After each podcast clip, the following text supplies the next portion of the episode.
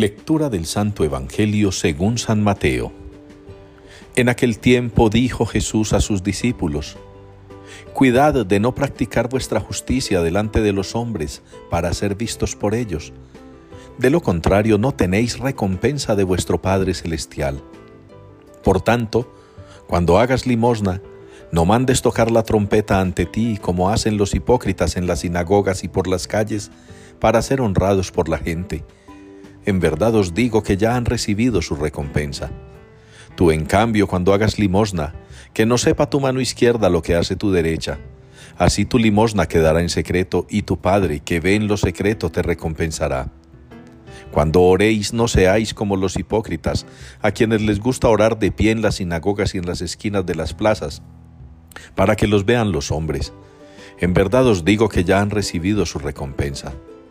Tú en cambio cuando ores entra en tu cuarto, cierra la puerta y ora a tu Padre que está en lo secreto, y tu Padre que ve en lo secreto te lo recompensará.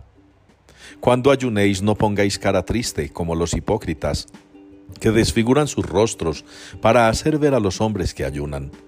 En verdad os digo que ya han recibido su paga. Tú en cambio cuando ayunes, perfúmate la cabeza y lávate la cara para que tu ayuno lo note no los hombres, sino tu Padre que está en lo escondido, y tu Padre que ve en lo escondido te recompensará.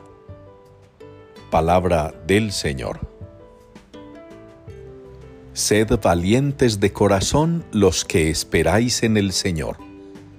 Es la respuesta que damos al Salmo número 30 en la palabra de Dios este día. Sed valientes de corazón los que esperáis en el Señor. Una respuesta al Salmo que nos invita a recordar que nosotros los creyentes, los hijos de Dios, los miembros del pueblo santo, estamos es esperanzados en una recompensa futura, eterna, en el reino de los cielos. Una recompensa que no está dada en este mundo, como falsamente la gran mayoría de los habitantes del mundo creen. Creemos muchos en el Señor Jesucristo. Nos hemos dejado seducir de su estilo de vida, de su testimonio. Nos hemos dejado atraer de su ejemplo, de su palabra hecha obra. Y Él nos ha demostrado, con su pasión, con su muerte, con su resurrección, con el envío del Espíritu Santo y con la permanencia de la Iglesia en el mundo, que la recompensa es eterna, que la recompensa es en el cielo, que la recompensa no son homenajes, no son bienes, no son dádivas terrestres. Muchos se esfuerzan y gastan la vida por la paga humana, pero se olvidan de que es el alma la que va a ir a la eternidad y recibirá esa recompensa eterna cuando también nuestros cuerpos gloriosos como el de Cristo resuciten.